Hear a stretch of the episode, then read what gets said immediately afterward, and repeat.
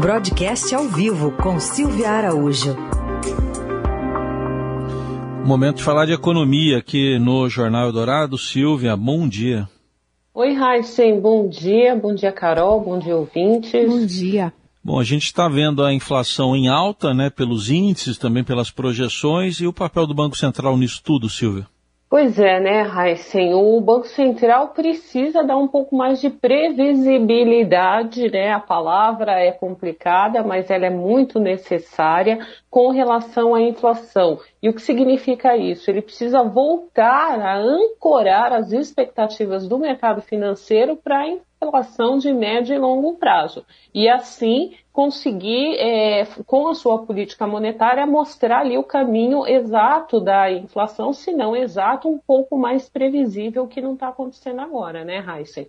E por que, que isso é importante? Como é que uma empresa vai fazer um orçamento? Por exemplo, as empresas agora estão se é, debruçando nos orçamentos dela para 2022. Como é que você vai fazer um orçamento se você não sabe o que vai acontecer com a inflação lá na frente? Como é que você vai fazer um investimento, né? Por exemplo, essas, esses leilões que estão acontecendo é, no país de portos, enfim, de, de rodovias, alguns leilões que aconteceram, né? Nem todos Uh, conseguiram ser realizados, mas o governo vai conseguindo fazer alguns leilões aí no, nesse plano dele de tentar vender alguns ativos. Mas o investidor, quando ele vem comprar qualquer coisa aqui no Brasil, ele tem que fazer um investimento de longo prazo. E como você vai fazer um investimento de longo prazo se você não tem uma previsibilidade do valor do seu dinheiro? Porque a inflação que ela faz? Ela corrói a renda. Ela corrói a renda do pobre, ela corrói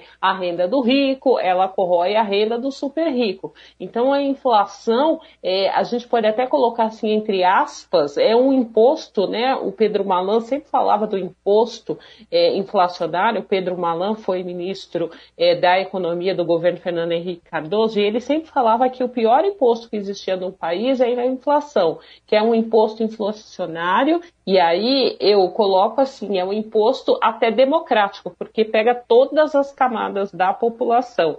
Então, o Banco Central precisa voltar a ancorar essa expectativa para que tanto a população como empresários, mercado financeiro, toda a sociedade consiga ter um pouco de previsibilidade com relação a quanto vale a sua renda e quanto essa renda vai ser corroída ao longo do tempo pela inflação. Bom, a gente teve ontem essa surpresa do Focus, né? A gente vem falando aqui toda semana no jornal que a inflação está subindo e ontem o Focus carimbou ali nas expectativas de inflação 10% de inflação pelo IPCA em 2021.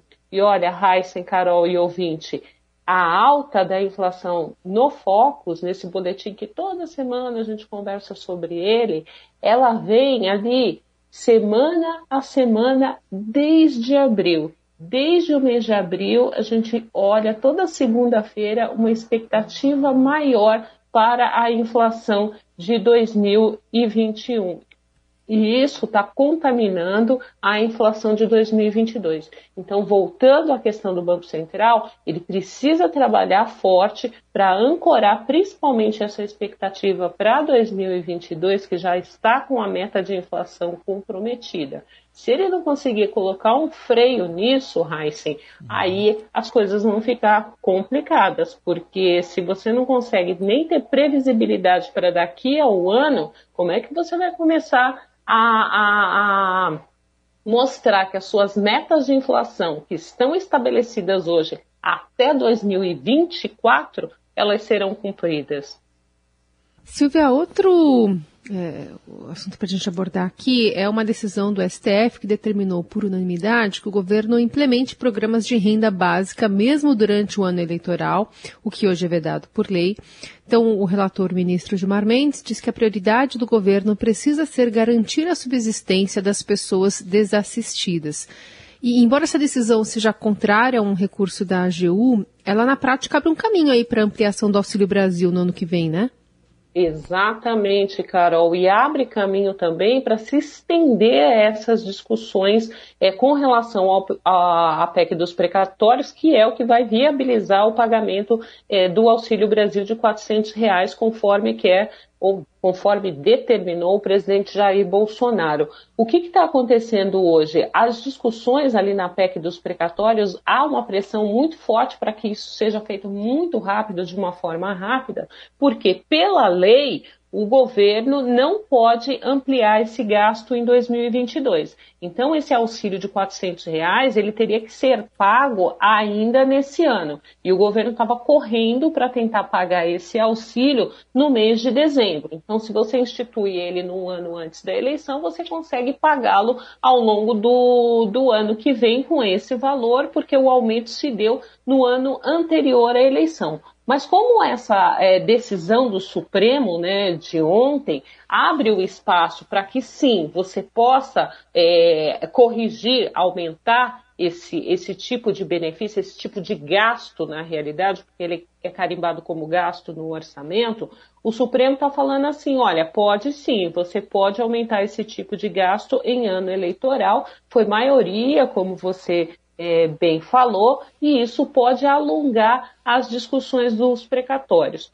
O grande problema, Carol, que a gente pode antever aí é o seguinte: porque nessa correria para aprovar os precatórios, já é, o relator já tem colocado algumas outras coisas ali no seu texto, né, o Fernando Bezerra, que é o líder do governo e relator da proposta é, no Senado, Quanto mais tempo você tem para discutir, mais espaço você abre para as novas emendas dentro do texto, né? E aí a, o, a PEC dos precatórios ela pode começar a crescer demais e ter aí recursos indo para outras finalidades que não o Auxílio Brasil. Ontem mesmo a gente já teve essa discussão que o Auxílio Brasil seria corrigido, né, uma proposta que está sendo colocada para ser corrigido todo ano pela inflação.